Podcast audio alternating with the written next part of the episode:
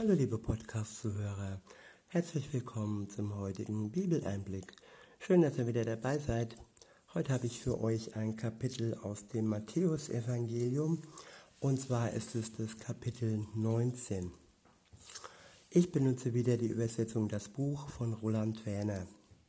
Ab Vers 1 heißt es, als Jesus alles gesagt hatte, was er seinen Schülern beibringen wollte, verließ er das Gebiet von Galiläa und wanderte zu dem Teil von Judäa, der auf der anderen Seite des Flusses Jordan liegt. Es folgten ihm große Menschenmengen und er heilte sie dort. Dann kamen wieder einige Pharisäer zu ihm. Sie wollten ihn auf die Probe stellen und sagten, ist es einem Mann erlaubt, sich von seiner Frau scheiden zu lassen? Und sie vorzuschicken, ganz gleich mit welcher Begründung? Jesus antwortete, Wisst ihr denn nicht, dass Gott, der die Menschen am Anfang schuf, sie als Mann und Frau erschaffen hat? Und dass das Buch Gottes dann sagt, Deshalb wird ein Mann seinen Vater und seine Mutter verlassen, denn er wird sich mit seiner Frau vereinigen. Auf diese Weise werden die beiden zu einer neuen Einheit, zu einem einzigen Körper. So eine Ehe ist doch eine wunderbare Sache. Zwei Menschen vereinigen sich zu einem Körper. Zwei Menschen verschmelzen zu einer Einheit. Und ja, und wer es genießen kann, der sei dankbar. Und äh, ja, es ist wie eine Blume, die man wirklich gießen muss. Und damit diese Beziehung, genauso wie auch die Beziehung zu Gott, wachsen kann, Bestand hat und nicht verwelkt. Weiter heißt es dann in Vers 6, so sind sie also nicht mehr zwei getrennte Personen, sondern sind zu einem Leib verschmolzen. Das ist etwas, das von Gott kommt. Und deshalb sollen Menschen die Ehe nicht auseinanderreißen. Diese Verschmelzung kommt von Gott. Viele denken, dass sie eine Ehe führen können ohne Gott. Ich denke, all die Scheidungen, all das Gezänke, all das Ziehen, all das Beziehen in einer Beziehung, das kommt nicht ohne. Es kommt davon, dass Menschen denken, dass sie ohne Gott eine Beziehung führen können, eine Ehe führen können. Ohne den Segen Gottes ist es mehr oder weniger zum Scheitern verurteilt. Oder jeder lebt sein Leben für sich alleine und es ist dann nur auf dem Papier noch eine Ehe, aber nicht mehr im Herzen.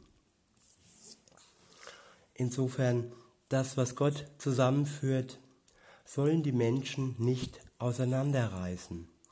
Das ist die Aussage in diesem Vers. Ab Vers 7 heißt es dann, da sagten sie, aber hat Mose in seinem Gesetz nicht etwas anderes gesagt? Er hat doch befohlen, dass der Mann der Frau eine Scheidungsurkunde geben soll, wenn er sich von ihr trennt. Doch Jesus antwortete, Mose hat euch aufgrund der Verhärtung eurer Herzen erlaubt, euch von euren Frauen scheiden zu lassen. Das ist schon eine ganz interessante Sache. Es wurde aufgrund der Verhärtung der Herzen erlaubt, sich scheiden zu lassen. Ja, manche Menschen haben verhärtete Herzen. Und äh, wenn man so ein hartes Herz hat, dann kann das wirklich wie ein Stein wirken. Und manche sind schon unter Steinen erdrückt worden, manche sind schon unter Steinen gestorben. Und da Gott ein Gott der Liebe ist, ein Gott des Lebens ist und nicht will, dass wir uns gegenseitig mit unseren Steinen erschlagen. So hat er es praktisch bei einem Ausweg belassen, aber nicht bei einem Freibrief sich äh, in die Ehe und in die Scheidung, sich in die Ehe und die, in die Scheidung und so weiter und so fort, ähm, ja, die Ringe zu sammeln im Leben. Das soll das natürlich nicht heißen. Das ist eine Ausnahme und äh, ja, Gott hat uns nicht in ein Gefängnis gepackt, wo wir nicht rauskommen. Es ist schon möglich, uns scheiden zu lassen. Aber dann sollten wir wirklich ganz genau hinschauen, warum ist das passiert. Und viele schauen da nicht hin und viele sagen, ja, Scheidung, das ist mein Recht, ich kann mich scheiden lassen.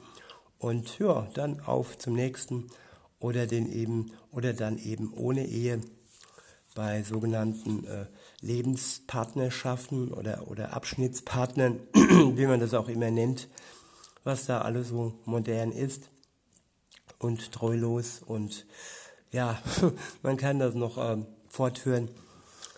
Aber auf jeden Fall ist das nicht Sinn der Sache. Das ist wirklich der äußerste, die äußerste Ausnahme. Und ja, weiter heißt es dann, ähm, und ich, Jesus, sage euch, wenn einer seine Frau verstößt und eine andere heiratet, dann hat er damit die Ehe gebrochen. Die einzige Ausnahme zu dieser Regel ist, wenn sie bereits die Ehe gebrochen hat. Ich wiederhole, die einzige Ausnahme zu dieser Regel ist, wenn sie bereits die Ehe gebrochen hat. Gut, wenn ein Mann seine Frau verstößt oder wenn eine Frau den Mann verstößt, wenn er sie im Vorfeld schon betrogen hat und damit eigentlich schon die Ehe entheiligt hat und die Ehe gebrochen hat, das äh, sieht Jesus hier als Ausnahme an. Ja, die Ehe gebrochen hat. Und äh, ein Ehebrechen, das ja, muss man nicht nur oder kann man nicht nur sexuell ansehen. Die Ehebrechen kann auch ein, ein Treueversprechen sein, das gebrochen wird, ein, ein Betrügen in, in, in Worten, ein Auseinanderleben, wie es auch modern heißt heute. Ja, es soll alles, es sollen alles keine Ausreden sein. Die Ehe zu brechen ist kein Kavaliersdelikt. Und ähm, wenn die Scheidung einmal vollführt, vollzogen wurde, dann muss man sich wirklich ganz genau überlegen, ja, warum ist das passiert, wie gesagt. Und wenn ich mich dann auch mit einer geschiedenen oder jemand anders mit mir, der ich geschieden einlässt, dann sollte man wirklich genau schauen, ja, warum wurde die Scheidung denn vollzogen? Und ähm, ja, es ist kein Recht, wir haben nicht das Recht zur Scheidung. Wir haben uns versprochen, dass wir treu sind wir haben versprochen, dass wir ehrlich sind und bis der Tod uns scheidet, zusammenbleiben. Und wer dieses Versprechen bricht, der bricht Herzen. Und wer Herzen bricht, der begeht kein Kavaliersdelikt. Weiter heißt es dann, da sagte, da sagten seine Schüler zu ihm, wenn das so ist mit der Ehe, dann ist es wohl besser, überhaupt gar nicht erst zu heiraten. Ja, das sind die Zweifler, die sagen, ja, wenn das so kompliziert ist, dann lassen wir es doch gleich sein. Und ja, das ist eine Charaktersache. Also ich würde jetzt nicht sagen, wenn ich die Möglichkeit hätte zu heiraten, nur aufgrund dessen, dass diese Probleme da im, im Raum sind, nicht zu heiraten. Es ist ein Geschenk, es ist Gnade, es ist eine Gabe und ähm, wer die Möglichkeit hat, sollte sie eigentlich nicht ähm, ja, von der Hand weisen und ablehnen und ähm, sie einfach als Geschenk annehmen und dankbar seine Ehe genießen. Das ist meine Meinung. weiter heißt es dann, da sagte Jesus zu ihnen, das, was ich jetzt sage, können nicht alle verstehen, sondern nur die, denen Gott das Verständnis dafür schenkt. Es gibt verschiedene Gruppen von Menschen, die nicht heiraten können. Manche sind schon von ihrer Geburt an unfähig zur Ehe. Bei anderen ist es so, dass jemand sie zur Ehe unfähig gemacht hat. Und noch andere haben sich selbst die Ehe verwehrt, weil sie sich ganz der neuen Wirklichkeit Gottes widmen wollen. Das, was ich hier sage, sollen die, sollen die begreifen, die, die es begreifen können. Ja, das sind tiefe, tiefe Weisheiten, ja. Und dies zu begreifen, ist nicht für jeden erschlossen. Das entwickelt sich und das bekommt man vielleicht geschenkt. Das ist Weisheit, das ist Tiefe. Und viele sind es vielleicht und haben es noch nicht ergriffen. Viele sind vielleicht von Geburt an zur Ehe nicht imstande oder wurden, oder wurden verletzt und sind aufgrund dessen zur Ehe nicht mehr imstande. Oder andere haben sich einem sogenannten Zölibat hingegeben, aber das auch zu Unrecht. So war das in meinem Verwandtschaftsbereich, äh, äh, dass jemand sich dem Zölibat irgendwie hingegeben hat und dann sich verliebt hat und ein Kind bekommen hat und ja, dann auch Krebs bekommen hat, weil das alles ihn aufgegessen, aufgefressen hat. Man soll sich prüfen, bevor man wirklich so, so etwas eingeht und sagt, ja, ich möchte die Ehe nicht eingehen und das ja von Herzen. Das sollte wirklich eine Herzensentscheidung sein. Und was wir können, wir können um Weisheit bitten. Weisheit darum, dass wir verstehen, wie wir denn so geschnitzt sind, wie wir denn so wurden oder sind und wie es denn bei uns ist mit der Ehe. Und ja, bitten können wir Gott darum. Weiter geht es dann um äh, bei Vers äh, 13, Vers 13, dort steht, danach brachten einige Leute Kinder zu Jesus. Er sollte seine Hände auf sie legen und für sie beten. Doch seine Schüler wollten das verhindern und scheuchten sie fort. Ich wiederhole, danach brachten einige Leute Kinder zu Jesus. Er sollte seine Hände auf sie legen und für sie beten. Doch seine Schüler wollten das verhindern und scheuchten sie fort. Tja, da kann man hin und her gerissen sein. Ja? Die einen sagen, ja, Kinder stören und die anderen sagen, Kinder sind kostbar, sie sind wunderbar und sie sollten in unserer Mitte sein. Ich gehöre zur zweiten Partei und Gott sei Dank Jesus auch, denn er sagte, lasst das. Die Kinder sollen ruhig zu mir kommen, versperrt ihnen nicht den Weg zu mir, denn gerade für sie ist Gottes neue Wirklichkeit in dieser Welt hineingekommen. Ich wiederhole, lasst das. Die Kinder sollen ruhig zu mir kommen, versperrt ihnen nicht den Weg zu mir, denn gerade für sie ist Gottes neue Wirklichkeit in diese Welt hineingekommen. Tja, das ist ja eine Sache, ne? dass, dass äh, die Kinder eigentlich gerade für sie ist, die, ist Jesus hier in die Welt gekommen. Und gerade für sie ist Gottes neue Wirklichkeit in die Welt hineingekommen. Ja, wunderbar. Und ich freue mich. Und es ist ja eine ganz tolle Wahrheit, dass die Kinder wirklich sehr wichtig sind und dass auch Kinder sich wichtig fühlen dürfen. Weiter heißt es dann, dann legte er seine Hände auf die Kinder. Anschließend ging er von dort weg. Der nächste Abschnitt ist überschrieben mit wahrer Reichtum. Ab Vers 16 heißt es, da trat ein Mann auf ihn zu und sagte, Lehrer, was muss ich tun? Welche gute Tat kann ich mir, welche gute Tat kann mir das ewige Leben sichern? Jesus antwortete, warum fragst du mich nach dem, was gut ist? Nur ein einziger ist wirklich durch und durch gut. Wenn du aber in das wahre Leben hineinkommen willst, dann befolge die Gebote, die Gott gegeben hat. Der Mann fragte nach, welche denn? Da sagte Jesus, diese.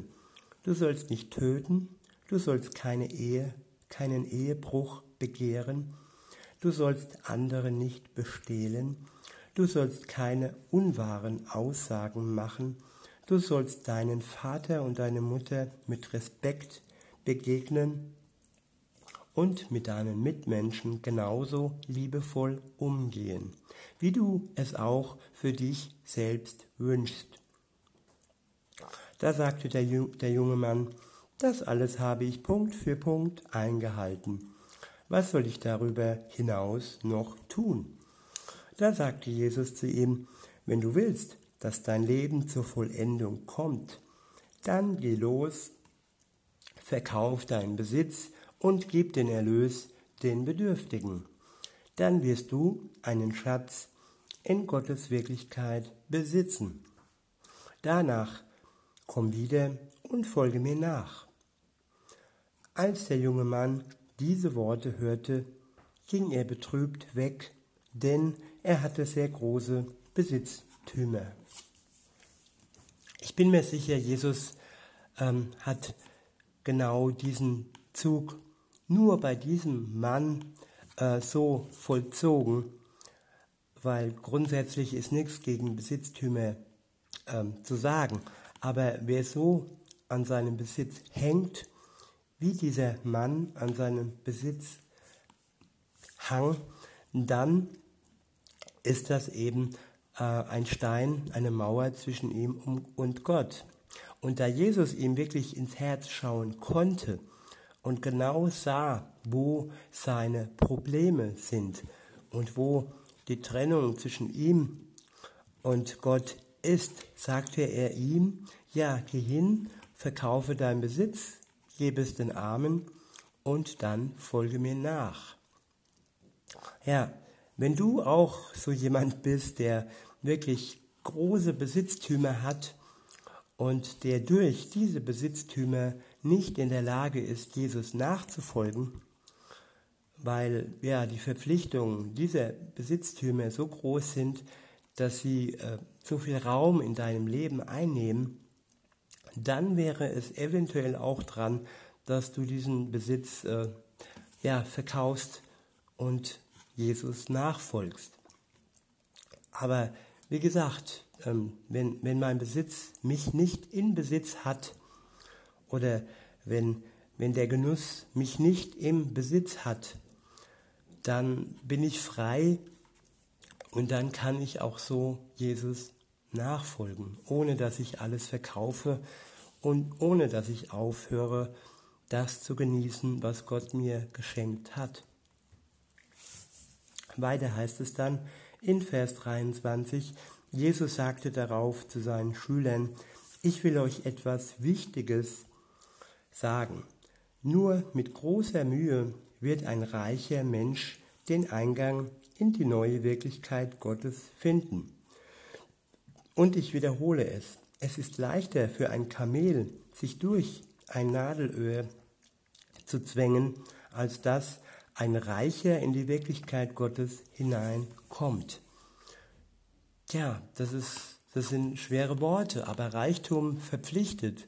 Reichtum lenkt ab, Reichtum macht überheblich, Reichtum verändert den Charakter, Reichtum macht äh, ja, nach immer mehr und mehr und mehr ähm, Hunger und ähm, man kann sich in einen Strudel hineinversetzen und ja, man wird abgelenkt. Und es wird immer mehr und mehr eine Mauer aufgebaut, die zwischen uns und Gott steht. Insofern Reichtum ist für die wenigsten wirklich ähm, ohne Nebenwirkungen behaftet. Aber nun ja, weiter geht's. Ab Vers 23 heißt es, als das seine Schüler hörten, wurden sie von einem großen Schrecken erfasst und fragten, wer kann denn dann überhaupt das Heil finden? Eine tolle Frage. Ja, wo fängt Reichtum an und wo hört Reichtum, Reichtum auf? Wenn es darum geht, dass wir nicht reich sein können, ja, wer kann denn dann überhaupt ja, Jesus finden und ähm, das Ziel erreichen? Eine gute Frage. Und was antwortete Jesus darauf? Jesus schaute sie direkt an und sagte, für die Menschen ist das völlig unmöglich. Bumm, das war ein Schlag ins Gesicht. so nach dem Motto, ja, ihr wollt, ihr könnt es nicht. Aber dann kam das Aber von Jesus. Er sagte, aber bei Gott ist es anders. Für ihn ist alles möglich. Der Kehrschluss für mich ist dann, ähm, ohne Gott ist uns nichts möglich, aber mit Gott zusammen ist uns alles möglich. Durch ihn und nur durch ihn kommen wir äh, zu Gott bekommen wir die Erlösung, werden wir befreit, haben wir den Schlüssel fürs Paradies und bekommen ein neues Leben und bekommen auch Zutritt in die neue Wirklichkeit. Der nächste und letzte Abschnitt ist überschrieben mit Erben des ewigen Lebens. Ab Vers 27 heißt es, da sagte Petrus zu ihm, Schau, wir haben doch alles hinter uns gelassen und sind zu deinen Nachfolgern geworden. Was bekommen wir denn dafür? ja, ja, da will sich jemand auszahlen lassen und ja, kommt mir bekannt vor. Gut, was sagte Jesus? Jesus antwortete ihnen, ich sage es ganz deutlich, ihr, die ihr euch mir angeschlossen habt, werdet dann, wenn die Welt neu geboren wird, dann, wenn der Weltenrichter auf dem Thron in seiner ganzen Herrlichkeit Gericht halten wird, auf zwölf Thronen sitzen und über die zwölf Stämme des Volkes Gericht halten. Und auch alle anderen, jeder, der seine Heimat oder seinen Bruder und Schwester oder seine Eltern oder Kinder oder Äcker zurücklässt, weil er sich ganz zu mir stellt, der wird das alles hundertfach zurückbekommen. Und außerdem das Leben erben, das nie enden wird. Ja, es ist ein Erbe. Und dieses Erbe wird erst dann ausgezahlt, wenn ein Leben zu Ende geht. Es ist ähm, der, der Ertrag ja für das neue Leben. Wenn dieses irdische Leben zu Ende ist, wenn Jesus wiederkommt und richten wird die Lebenden und die Toten, dann werden wir ausbezahlt werden. Und ja, insofern können wir nicht jetzt sofort und hier schon das komplette Erbe erwarten. Aber was wir bekommen haben, ist der Geist Gottes. Jeder, der sich für Jesus entscheidet, der ein Leben mit ihm wagt und der sein altes Leben hinter sich lässt, hat jetzt schon einen kleinen Erbteil bekommen und trägt den Geist in sich, der ihn wirklich tröstet der ihn stärkt, der ihm Weisheit gibt und der ihn Tag für Tag ein Stück weiterbringt zum vollen Erbe, das wir dann bekommen, wenn Jesus wiederkommt.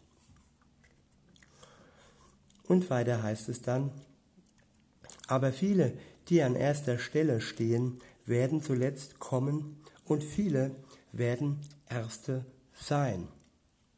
Ja, die, wo jetzt an erster Stelle stehen und denken, sie wären die Könige der Welt, sie werden dann an letzter Stelle stehen. Und alle sind auf die Gnade Jesu angewiesen. Und wer denkt, er bräuchte Jesus nicht, der wird am Ende ohne alles dastehen. Insofern wünsche ich mir für uns, dass wir erkennen, dass das größte Geschenk im Hier und Jetzt und heute eine Beziehung mit Jesus sein wird und dass wir dieses Geschenk nicht ablehnen, sondern es dankbar in Empfang nehmen. In diesem Sinne wünsche ich euch einen schönen Tag und sag bis denne.